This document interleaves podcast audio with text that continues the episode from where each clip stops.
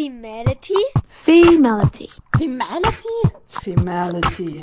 Femality. Femality. Femality. Femality. Femality. Femality, Female Reality, Wiens erstes Frauenmagazin auf Radio Enjoy 91.3. Hallo und herzlich willkommen zu einer neuen Ausgabe von Femality hier auf Radio Enjoy 91.3. Heute begrüßen euch wieder Johanna Hirzberger und Veronika Riebernick. Letzte Woche haben wir über den Austropop und die fehlenden Musikerinnen gesprochen. Diese Woche nehmen wir die Filmbranche unter die Lupe. Genauer gesagt sprechen wir über die Darstellung von Frauen im Film. Und das ist eine Herkulesaufgabe. Das Thema ist nämlich riesengroß.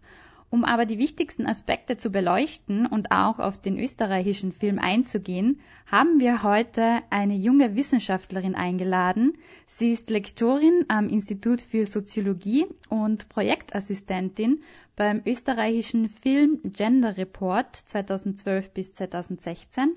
Lena Vogelmann ist heute bei uns zu Gast. Herzlich willkommen. Danke. Ich freue mich hier zu sein. Liebe Lena, warum ist es eigentlich wichtig, sich mit dem Thema zu beschäftigen, mit der Darstellung von Frauen im Film? Eine große Frage gleich zu Beginn. Ähm, wichtig ist es deswegen, Film ist, ähm, ist eine Reflexion von unserer Welt. Ähm, es ist nicht ein direktes Abbild von dem, was ist, aber es ist, sagt sehr viel darüber aus, wie wir uns die Welt vorstellen und auch was wir uns vorstellen können. Und das heißt, das, was wir, ähm, das, was wir auf, im Film sehen und auf Film sehen, äh, es gibt uns einen sehr klaren Horizont davon, äh, was vorstellbar ist, was machbar ist, was lebbar ist in der Welt. Und deswegen ist es besonders wichtig, dass äh, Frauen äh, oder auch andere marginalisierte Gruppen, andere Ethnizitäten äh, oder andere Geschlechter äh, eine möglichst große Bandbreite von dem sehen, was, was möglich ist für sie und was vorstellbar ist für sie. Deswegen ist es wichtig. Ich finde es total gut, dass du das ansprichst, weil in Vorbereitungen ist mir selber auch aufgefallen, dass ich eigentlich nur von weiblichen Geschlecht gesprochen habe, aber es betrifft ja viel mehr. Es ist ja ein Thema, das, wie du eben sagst, alle in irgendeiner Form betrifft, besonders eben marginalisierte Gruppen.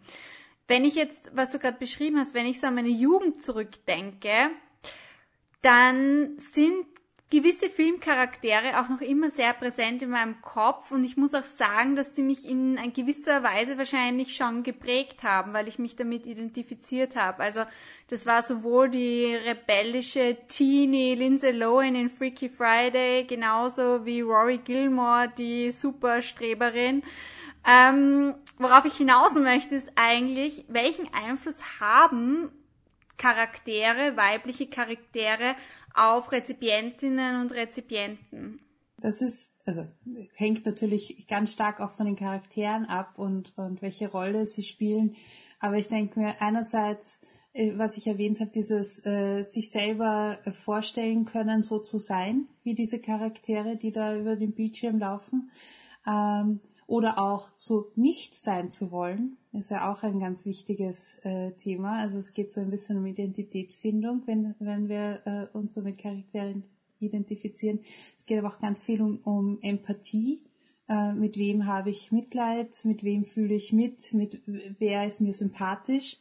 Äh, und äh, das ist etwas, was sich ja dann auch im echten Leben äh, wiederfindet, sozusagen. Ähm, und da ist auch, da wird auch von den Filmen sehr viel vorgegeben über musikalische Cues, über Inszenierungen, äh, wer denn jetzt eigentlich ein Guter ist und wer ein Böser ist. Äh, und wenn zum Beispiel äh, immer nur, also die Menschen, die so sind wie ich, immer nur die Bösen sind, dann hat das natürlich auch einen ganz massiven, eine massive Auswirkung aufs Selbstbild äh, und was man sein möchte. Ja. Also da, äh, ja, ganz, gibt ganz viel Potenzial äh, der Identifikation und, und auch der, der Empathie. Ich finde das voll spannend, weil es beschränkt sich ja dann also nicht nur auf diese Heldinnen oder Helden, sondern eben, wie du sagst, überhaupt auf welche Rolle wird mir zugeschrieben. Gibt es denn ähm, sichtbare Veränderungen in den Charakteren, die Frauen in den letzten Jahrzehnten so gespielt haben? Kann man da irgendwelche Kategorien sehen oder Veränderungen in den Kategorien? Ja, also es gibt schon immer wieder Trends und, und äh, ich sag mal historische Wellenbewegungen. Ich würde jetzt nicht sagen, dass es sich immer geradlinig entwickelt und es gibt auch so Brüche drinnen, aber was man zum Beispiel äh, sehen kann, ist, dass es in den 90er Jahren und, und Anfang der 2000er Jahre so einen ganz großen Girl Power Trip gegeben hat, wo dann lauter äh, junge, hübsche, schlanke äh, tolle Frauen, die äh, auch noch gut kämpfen können und äh, aufgetreten sind, also angefangen mit Buffy äh, oder den Spice Girls, äh, auch in ihrem Film, die dann, äh, also wo es wichtig war, gleichzeitig schön und toll und alles zu sein. Ähm, das hat, ist, ist jetzt inzwischen ein bisschen äh, entschwunden, sage ich mal, dieses, dieses Girl Power Ding. Also es sind jetzt wieder mehr ähm, ältere Frauen vielleicht auch zu sehen, wobei natürlich der, der Young Adult Bereich immer noch sehr tonangebend auch ist im Film. Ähm, genau, und es ist nicht mehr so dieser, dieser Anspruch des Rundherum-Glanzes äh, ist vielleicht nicht mehr ganz so im Vordergrund. Äh, also wir sehen jetzt auch schon ähm, ab und zu äh, Heldinnen, die eben nicht mehr vielleicht ganz so schön sind oder äh, die auch mal in Stress geraten und nicht alles immer mit Leichtigkeit nehmen können. Ja. Gibt es eigentlich für dich eine Lieblingsheldin oder einen Lieblingscharakter? Oh, einen. Mehrere. Ein Beispiel.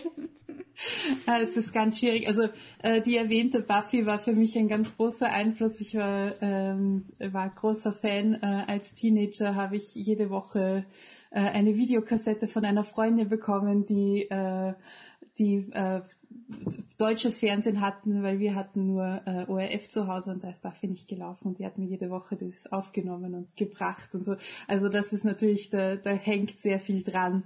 Ähm, aber äh, sie, damals war, war Buffy sehr wichtig für mich. Heute würde ich sie jetzt nicht mehr heranziehen als ähm, vielleicht ein großes Vorbild für mich, weil ich glaube ich auch einfach zu alt geworden bin, muss ich mir eingestehen.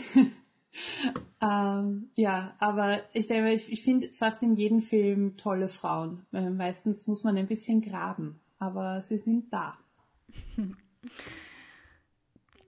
Ja, ich habe noch eine Frage. Und ich finde die Frage auch so ein bisschen, also ich weiß gar nicht, ob ich mich so wohl dabei fühle, sie zu fragen, weil ich glaube, sie kann falsch verstanden oder, oder komisch verstanden werden. Ähm, kann man oder wie kann man überhaupt möglichst, wenn man das überhaupt wollen sollte, geschlechtsneutral oder geschlechtsgleichberechtigte Charaktere erschaffen? Und würde das irgendetwas in unserer Welt verändern?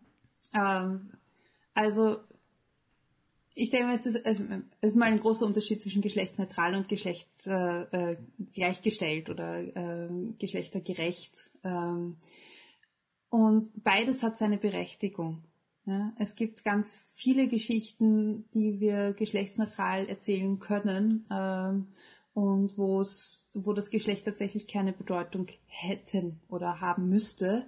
Äh, und die sollten mehr erzählt werden, äh, ist aber extrem schwierig, das zu, zu machen. Ähm, wenn ich zum Beispiel denke, so ein, ein, ein ganz berühmtes Beispiel ist ja der Film Alien äh, mit Sigourney Weaver, wo das Drehbuch äh, nur mit Nachnamen geschrieben wurde und keiner der Figuren hatte ein Geschlecht im Drehbuch. Und das hat sich erst quasi durchs Casting dann ergeben. Aber mit dem Casting ist äh, klar gewesen, Ripley ist eine Frau, ja, weil Sigourney Weaver ist eine Frau. Ähm, also da äh, wurde dann diese Geschlechtsneutralität aus dem Drehbuch genommen und das ist natürlich einfach auch eine Schwierigkeit ähm, im visuellen ähm, sehr, ist es sehr viel schwieriger und aufwendiger, geschlechtsneutral zu werden als im schriftlichen.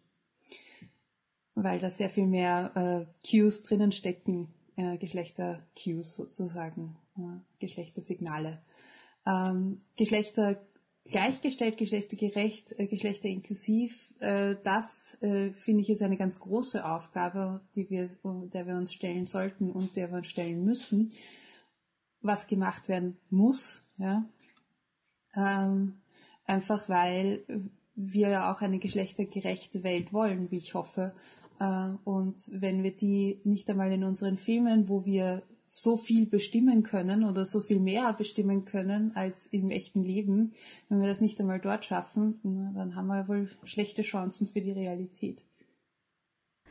Liebe Lena, äh, wir haben jetzt ja schon darüber gesprochen, warum es überhaupt wichtig ist, sich mit der Darstellung äh, von Frauen, von nicht-binären Menschen, von marginalisierten Gruppen äh, auseinanderzusetzen. Und jetzt äh, wollen wir so ein bisschen einen Schwenk in die, in die Forschung machen. Und gleich zu Beginn wieder mal so eine große Frage. Ähm, welche Bedeutung hat Doing oder eben Undoing von Gender im Film beziehungsweise im, im Feld der Filmsoziologie?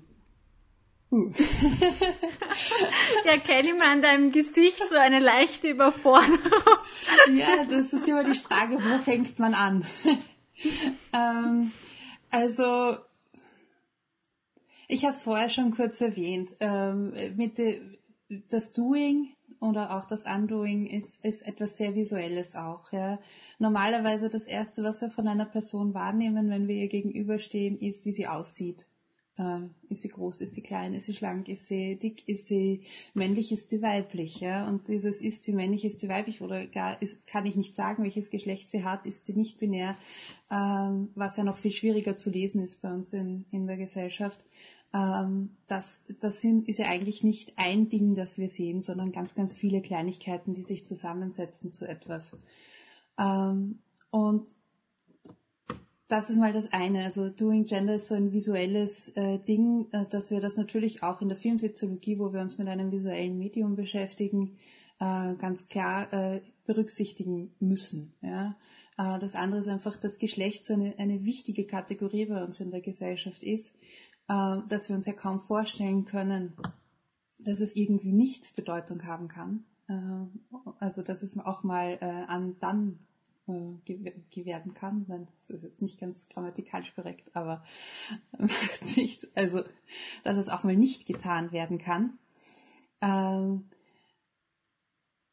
das heißt, wir können, wenn wir es nicht bewusst berücksichtigen, wenn wir nicht bewusst drauf schauen auf das Doing Gender, äh, dann machen wir kein Undoing Gender, sondern dann machen wir einfach eine Reproduktion von äh, allem, was so hm, halt landläufig Gender ist oder als Geschlecht verstanden wird, äh, inklusive allen Stereotypen, die da drinnen stecken können.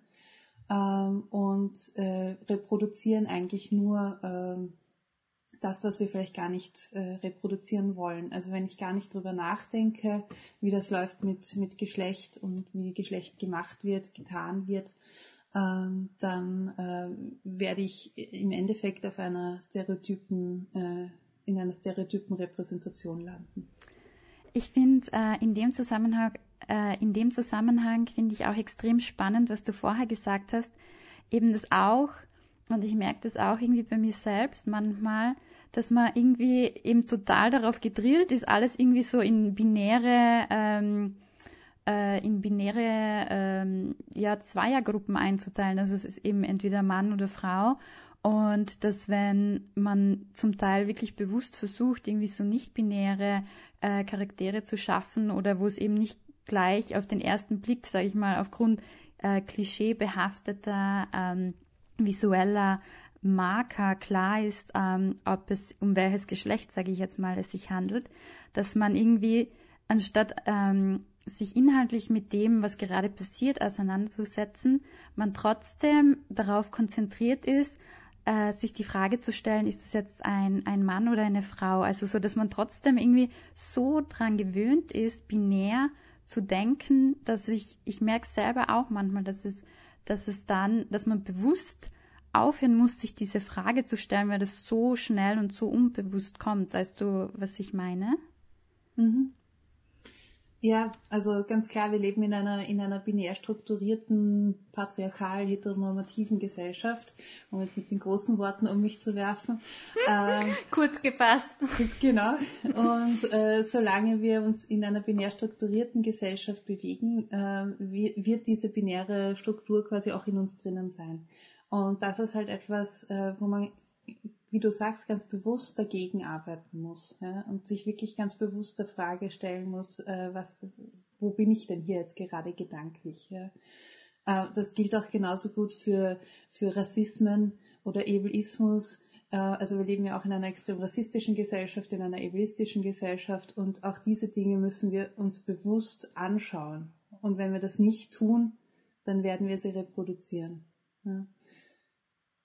Gleichzeitig ähm, ist es ja auch von, also gibt es ja auch nicht-binäre Personen, die quasi äh, einfach weiblich ausschauen, unter Anführungszeichen, und trotzdem, oder männlich ausschauen und trotzdem nicht binär sind, also die wir auf den ersten Blick auch so lesen würden, also binär lesen würden. Also gar nicht nur so die Leute, die, wo man, die man nicht einordnen kann, sondern die man falsch zuordnet.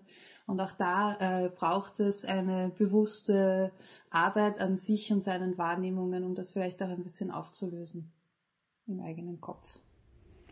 Voll. Äh, es ist auf jeden Fall eine schwere Aufgabe, das immer wieder zu machen, aber eine wichtige Aufgabe. Ähm, vielleicht zu deiner eigenen Forschung. Womit äh, beschäftigst du dich denn aktuell? Mhm. Äh, also aktuell äh, arbeite ich an meinem Dissertationskonzept. Das ist jetzt quasi super Preview hier. ähm, äh, zum, also bleibe, bleibe dem Film beziehungsweise bei Literaturverfilmungen. Deshalb, damit habe ich mich auch mit meiner Masterarbeit beschäftigt, ähm, dass ich schaue, wie bringen wir eigentlich Worte von der Seite ähm, auf den Bildschirm in Bildern. Und ganz konkret äh, möchte ich mich mit ähm, fetten Körpern beschäftigen, weil die eine ganz besondere Rolle bei uns in der Gesellschaft einnehmen. Wie bist du zu dem Thema gekommen, beziehungsweise ähm, ja, was, was war so deine Motivation dahinter, genau dieses Thema zu wählen? Uh, ich liebe Bücher, ich liebe Filme und ich bin selber fett. Das ist sozusagen relativ schnell beantwortet. Das war jetzt kurz und knackig auf den Punkt gebracht.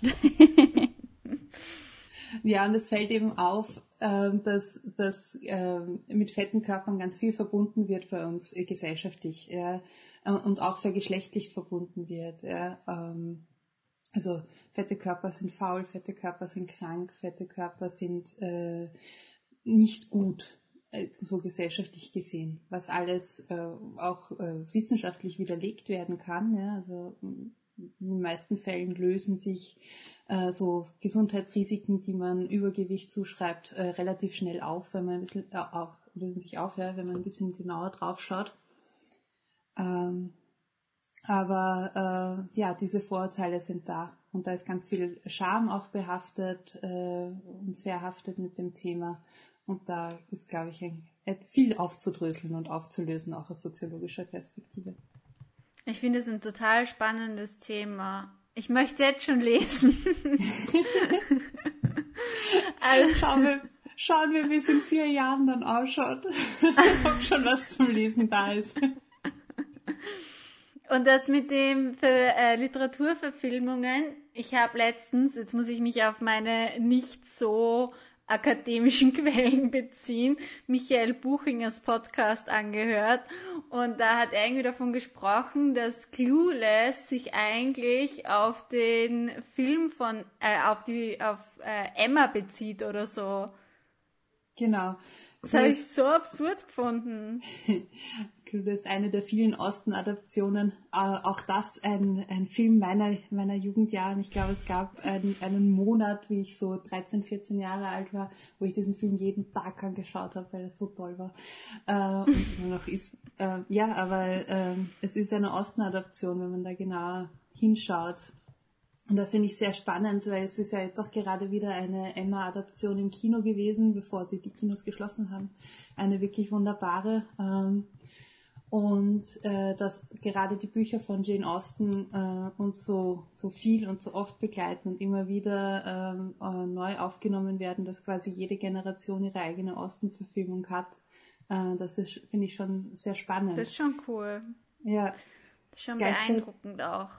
Auf jeden Fall. Und gleichzeitig weist aber auch so ein bisschen auf eine Leerstelle hin äh, für mich, weil wir so viele Autorinnen vergessen haben und immer wieder, wenn es quasi um weibliche Literatur geht, auf dieselben drei, vier Autorinnen kommen. Und ich glaube, das ist Teil davon, warum Austen immer wieder aufgelegt wird, weil sie halt eine der Autorinnen ist, die nicht mehr in Vergessenheit geraten können. Und wenn wir sagen, wir wollen vielleicht mal ein Buch von einer Autorin verfilmen, dann äh, ist plötzlich Austen da. Ja, voll spannend. Ähm, dass es, es ist ja irgendwie oft so, dass ähm, quasi Frauen in der Geschichtsschreibung, also jetzt egal in welchen Bereichen, nicht so diese tragende und wichtige und präsente Rolle, sage ich mal, zugeschrieben bekommen wie ihre ähm, männlichen Kollegen. Und ja, voll arg, dass sich das eben, egal in welchem Bereich man unterwegs ist, äh, immer wieder wiederholt und immer wieder das Gleiche also zu sehen ist. Ja, da gibt's echt, also da kann man auch viel, ähm, viel über den Kanon nachdenken, der uns so begleitet. Und wenn wir daran denken, was haben wir denn, mit welchen Leuten haben wir uns in der Schule beschäftigt, zum Beispiel, was gilt denn so als Allgemeinbildung? Und ich habe in der Schule sicher 90 Prozent Autoren gelesen im Deutschunterricht oder im Englischunterricht. Ja. Äh, Und dann schummelt sich halt hier und da mal eine Frau dazwischen. Aber ja, Die Quotenfrau dazwischen drin. Genau. Ähm, jetzt ein bisschen ein Schwenk, aber trotzdem eben noch so, äh, wo es um Zurück die zum eigentlichen Thema. ähm, wo es trotzdem um die Darstellung oder die Präsenz von ähm, weiblich gelesenen ähm, Charakteren geht, sage ich mal, ist ja dieser der sogenannte Bechtel-Test, der nach seiner Erfinderin, einer äh, Cartoonistin benannt worden ist und eben da oft als Indikator herangezogen wird, um zu schauen, ähm, wie sieht's mit der Präsenz von Frauen aus. Und ich finde, das Arge an dem Test ist, dass es wirklich drei extrem rudimentäre Fragen sind, die man sich dafür stellt. Also gibt es mehr als zwei Frauen im Film, die auch einen Namen haben? Sprechen diese zwei miteinander? Und die dritte Frage, ob sie etwas über etwas anderes sprechen als einen Mann. Und ich finde, das ist so extrem, dass so viele Filme diese, also diese drei Grund, also drei Fragen nicht erfüllen können. In, ich habe nachgeschaut und in deutschsprachigen Filmen sind es wirklich nur 14 Prozent, die diesen Test bestehen. Und das ist jetzt vielleicht auch wieder eine, eine große Frage, aber warum scheitern wirklich so viele Filme einfach an diesen drei simplen Fragen? Also welche Erklärungen hast du dafür oder hat die Filmsoziologie dafür parat? Ja, also äh, der Bechtel-Test, beziehungsweise eigentlich äh, Bechtel-Wallace-Test, äh, weil die Alison Bechtel das gemeinsam mit ihrer Freundin Liz Wallace entwickelt hat und sich selber und selber darum gebeten hat, dass man nicht nur Bechtel-Test sagt, weil das der Bechtel-Wallace-Test ist. Ähm, wir haben uns den auch angeschaut, äh, kurz bevor ich auf die Erklärungen oder meine Erklärungsmodelle zurückkomme.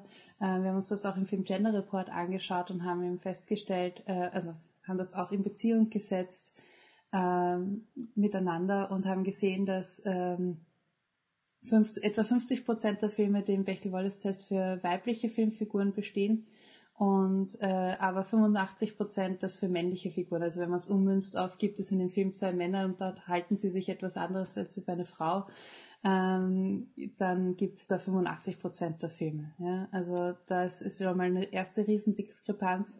Und das Zweite, was wir uns angeschaut haben, ist, wie schaut es hinter der Kamera aus. Äh, Und da hat sich eben gezeigt, je mehr Frauen hinter der Kamera sind, desto eher besteht der Film den Bechtel-Wallace-Test für Frauen oder weibliche Filmfiguren.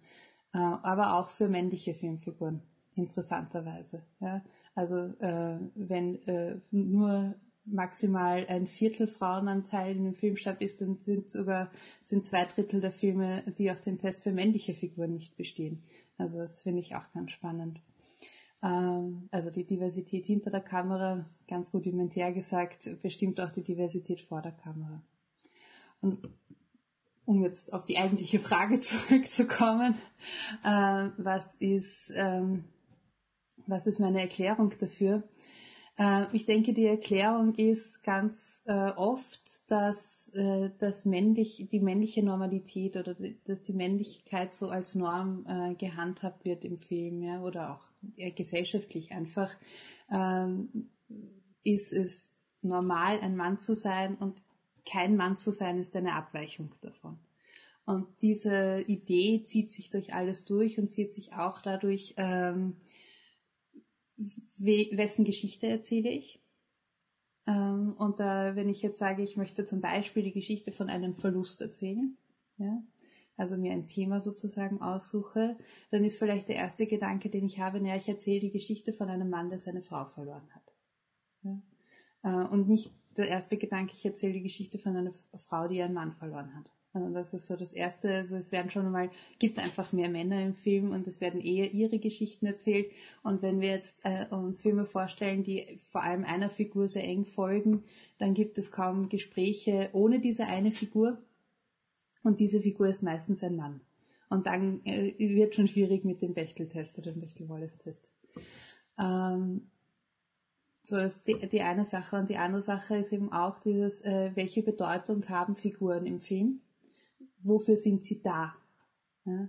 Und da sind, selbst wenn es weibliche Figuren im Film gibt, sind sie oft dazu da, um die männliche Hauptfigur ähm, irgendwie, äh, um der, um der etwas zuzutragen. Also sei es jetzt eine romantische äh, Geschichte zuzutragen, äh, um also Liebesobjekt zu sein oder zu sein, zeigen, wie toll er ist oder wie hart er ist im Gegensatz zu ihr, äh, um zu zeigen, vielleicht auch wie liebevoll er sein kann, wenn er sich um sie kümmert. Aber ganz oft ist die Rolle der weiblichen Figur eben die männliche Figur auszugestalten. Und dann ist es völlig uninteressant, wenn das ihre Rolle ist, dass sie über irgendwas anderes redet als diesen Mann, für den sie sozusagen zuständig ist. Und deswegen gibt es da so viele, viele Filme, die daran scheitern.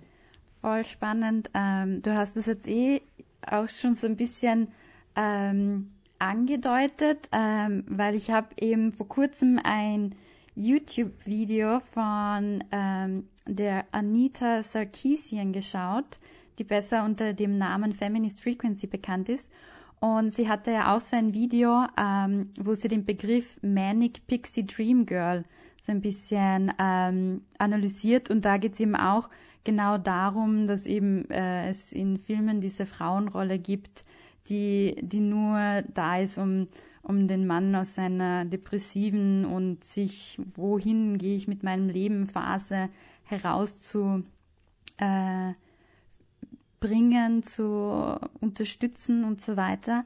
Und ähm, ja, kannst du vielleicht zu diesem Begriff noch ein bisschen was äh, sagen, beziehungsweise hängt das nicht auch eben mit diesem Male Gaze zusammen, dass es eben so oft einfach eben dieser männliche Blick auf die Welt oder ja, die Welt ist? Ja, ja, das Manifesting Dream Girl ist ein, ein sehr auffallendes oder auffälliges Phänomen, weil es nicht nur ähm, weil es nicht nur ist, dass, die, dass sozusagen eine Frau daherkommt, die einen Mann aus einer Lebenskrise wählt, sondern dass es so ein ganz bestimmter Typus an Frau noch dazu. Eine normalerweise junge Frau mit bunten Haaren und äh, lauter äh, lustigen, also ein bisschen sonderbaren Eigenschaften, die wilde Sachen macht, verrückte Sachen macht, ähm, die im Normalfall eigentlich immer weiß ist, weil äh, sagen Women of Color, die diese verrückten Sachen machen, würden wahrscheinlich festgenommen und da wäre es nicht halb so süß. Ähm, und ja, also da kommt dann so eine junge, lebenslustige, lebenssprühende Frau, die lauter verrückte Sachen macht und bringt dem Mann bei, äh, wie es ist, tatsächlich zu leben. Und ich sag mal, in 80 Prozent der Fälle, ist jetzt keine gemessene Zahl, aber so vom Gefühl her ist sie am Ende des Films irgendwie weg. Ähm, und weg im Sinne von, äh, sie äh, entschwindet in ihre Pixie-Gefilde in, zurück ins Traumland äh, oder sie ist auch tatsächlich tot. Ne? Also wenn sie ihren Dienst getan hat und der Mann aus seiner Lebenskrise befreit wurde, dann ist sie dahin. Also sie hat auch alleine keine Lebensberechtigung sozusagen. Es gibt einen, einen sehr netten Film, der das äh, aufgreift. Äh, Ruby Sparks heißt der, ähm, der dieses, dieses Klischee ein bisschen in die Mangel nimmt. Sagen wir es mal so. Also den, den kann ich empfehlen. Das ist auch schon ein paar Jahre her ist, dass ich ihn gesehen habe. Also vielleicht könnte ich ihn inzwischen nicht mehr empfehlen. Man lernt ja nie aus und kommt immer wieder auf neue Sachen drauf. Ähm, genau, das war jetzt das Magnific Dream Roll und jetzt habe ich die zweite Hälfte der Frage vergessen. Jetzt musstest du sie nochmal wiederholen. Ähm, nein, das war es eigentlich eh schon eben so einfach, dass es dieses eben, also dieses Phänomen, diese, dieses Klischee gibt und ähm, ja, dass es wirklich, also dass es so oft reproduziert wird, dass es tatsächlich einen Namen hat. Ich finde, das ist so das Überraschende daran. Mhm. Ich habe eine Frage, was werden denn, ich überlege schon die ganze Zeit, was für ein Film mir da einfällt. Ich habe mir gedacht, jetzt so Pretty Woman, zählt das? Aber da bleibt sie ja dann doch noch da. Irgendwie. Was sind so für, oder, ähm, five, nein, 500 Days of Summer? 500 Days of Summer ist ist, ist so die Frage, oder der, der Film, würde ich mal sagen, geht so ein bisschen an, an der Linie herum zwischen dieses Klischee tatsächlich ähm, reproduzieren und vielleicht auch ein bisschen unterwandern. Ja? Also da, da kann man ähm, herrlich drüber streiten. Ähm, und äh, ein, äh, ein Film, der mir spontan äh, einfällt, der diesem Klischee entspricht, ist Eternal Sunshine of the Spotless Mind. Ähm, mit, äh, mit der Kate Winslet in, bunten Haar, in bunter Haarpracht. Ähm, ja, also ich müsste jetzt auch, müsste jetzt auch ein bisschen drüber nachdenken, äh, um konkretere Beispiele zu nennen, aber es, man, man sieht sie dann schon. ähm, das ist die Aufgabe jetzt, die wir den Leuten mitgeben. Genau, genau. So, geht suchen. äh, ja. Und es, es gibt ja, also es, ist, es gibt da ein paar so Klischees oder äh, auf Englisch sagt man auch Tropes, äh, die ein bisschen, weil Tropes beziehen ein bisschen mehr ein als nur Figurencharakterisierung. Also geht es auch um bestimmte Plot-Varianten äh, oder Variationen, äh, die ihren eigenen Namen inzwischen haben. Zum Beispiel gibt es auch äh, Women in Refrigerators, äh, die euch vielleicht schon mal begegnet sind. Das kommt ursprünglich aus einem Comic, äh, wo äh, die Frau von einem Superhelden ähm, von einem Bösewicht ermordet wird und in den Kühlschrank gestopft wird. Und dieser furchtbare äh, Grauslichkeit des in den Kühlschrank stopfens dieser toten Frau äh, hat eigentlich keine weitere Bedeutung in diesem Comic mehr, als dass der Held dann auf äh, erstens mal ein emotionales Trauma in sich trägt, das ihn vielleicht auch sympathischer macht und zweitens dann einen Rachefeldzug starten kann. Ja? Und diese diese Frauen in den Kühlschränken begegnen einem ziemlich oft in Actionfilmen, äh, wo dann der Held eine tote Frau hat, die er irgendwie rächen muss oder auch mal eine tote Tochter zur Abwechslung. Ja. Äh, was ja ganz nett ist, zum Beispiel in der John Wick-Reihe, äh, wo es dann sein toter Hund ist, also wo das ein bisschen äh, aufgelockert wird. Ja, äh, du hast es ja schon erwähnt. Ähm, dass du auch beim österreichischen Film Gender Report äh, mitgearbeitet hast. Der wurde im Mai 2018 präsentiert, also vor zwei Jahren. Und ähm, möchtest du uns da einfach mal so die zentralen Ergebnisse nochmal so ein bisschen zusammenfassen, vor allem jene, die dich vielleicht am meisten überrascht haben?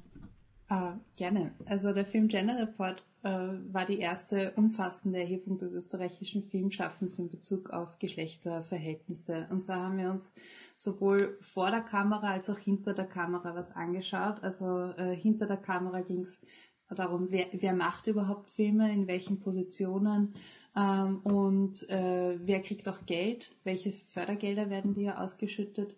Ähm, und vor der Kamera ging es eben auch so ein bisschen um die Darstellung. Ähm, im Film, also wir haben uns 100 Spielfilme angeschaut ähm, und da versucht ein bisschen was herauszuarbeiten. Ähm, und dann ein, ein, war noch ein kleiner Blog zur, zur Filmakademie als größte Filmschule in Österreich, um zu schauen, äh, gibt es überhaupt einen, einen, filmischen weiblichen Nachwuchs. Ja? Äh, kleine Fußnote zur Anmerkung. Ähm, die Daten sind äh, in der Erhebung quasi wären möglich gewesen, äh, nicht binär zu erheben, aber äh, es sind einfach keine nicht binären Daten vorhanden. Das heißt, äh, der Film Gender Report äh, beschränkt sich auf Aussagen zu Männern und Frauen. Ja. Ähm, und was hat mich was hat mich überrascht? Also das erste überraschende Ergebnis war für mich quasi, wie wenig Überraschungen es gibt, was vielleicht blöd klingen mag, aber es ist so, so alles, was man sich vorher gedacht hat, wurde da ein bisschen bestätigt oder sehr vieles davon. Also angefangen davon, dass die größten Projekte mit den meisten Förderungen allen von Männern gemacht werden äh, und die Frauen äh, im, im Schnitt auch sehr viel weniger Förderung bekommen für ihre Projekte, einfach kleinere Projekte machen, was nicht heißen soll, die Förderstellen sagen, ach, das ist eine Frau, der gebe ich weniger Geld, sondern dass Frauen auch weniger um weniger Geld ansuchen und sich da, ähm, da vielleicht auch weniger Notwendigkeit sehen, sparsamer sind, wie auch immer.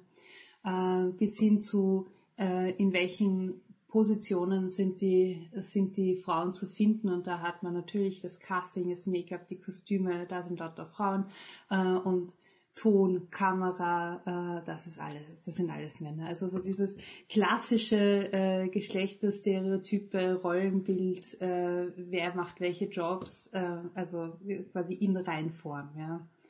Ähm, und ja, bei den, bei den großen, großen, sage ich mal, wichtigen Positionen, wie äh, die, die auch außerhalb von, von der äh, von der Film Branche mehr äh, Anerkennung bekommen wie Regie oder Drehbuch, da haben wir immer so ein Viertel Frauen, ein Fünftel, ein Viertel Frauen. Ja.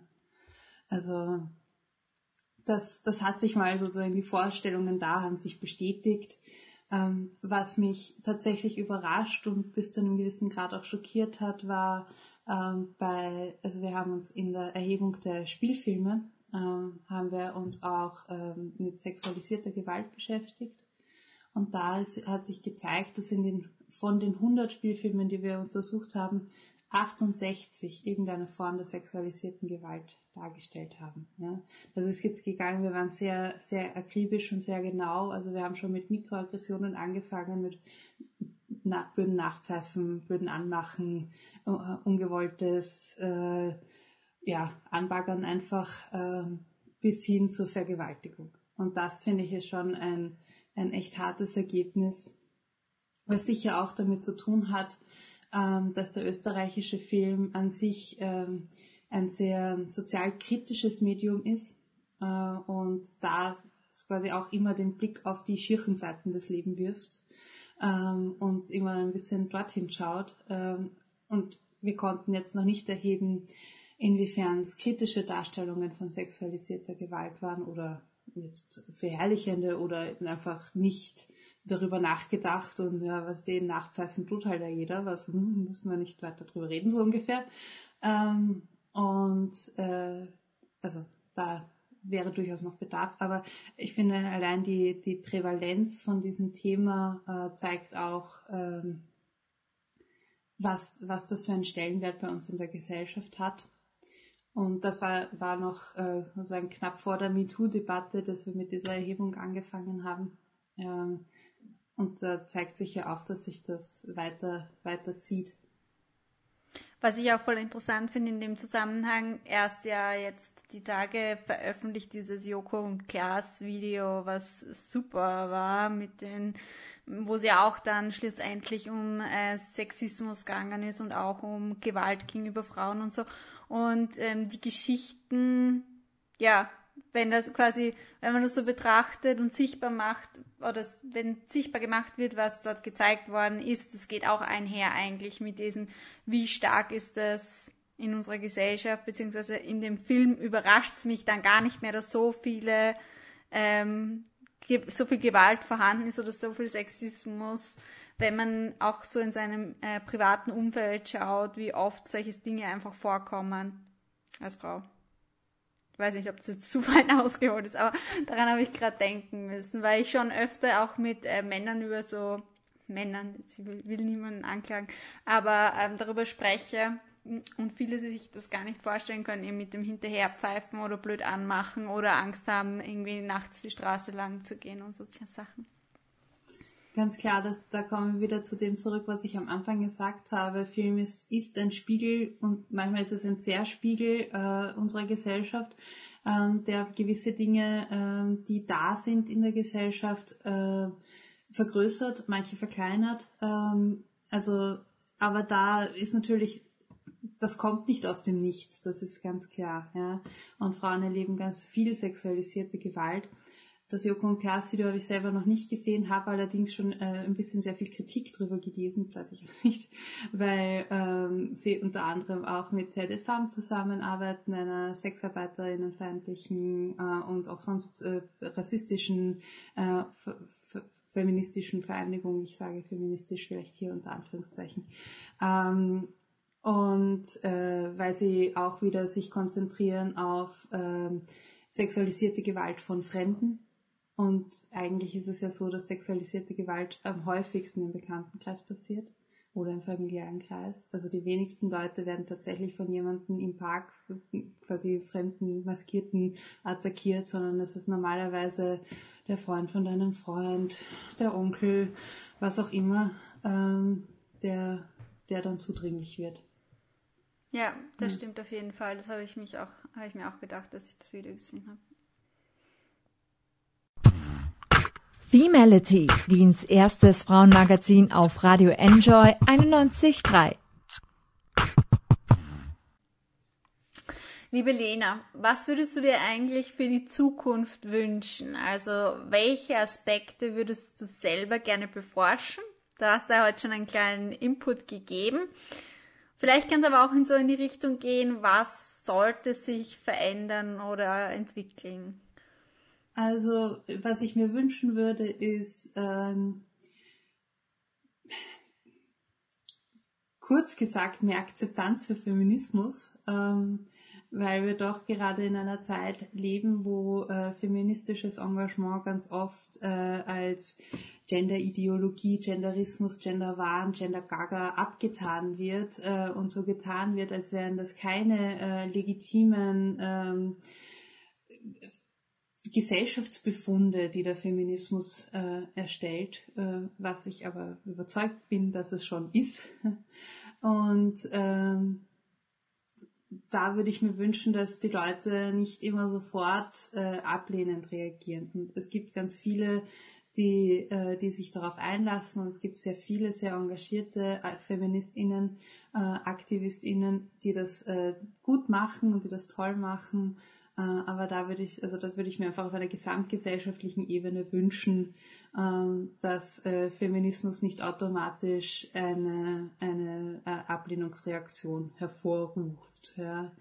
Das wäre schön. Und was auch toll wäre, wäre ein intersektionalerer Blick, ähm, wo wir nicht immer nur von weißen Frauen sprechen, wenn wir von Feminismus sprechen.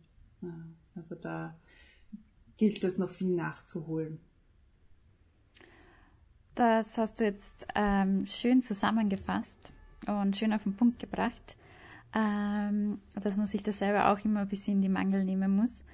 Und ja, ähm, damit sind wir schon fast wieder am Ende der Sendung angelangt.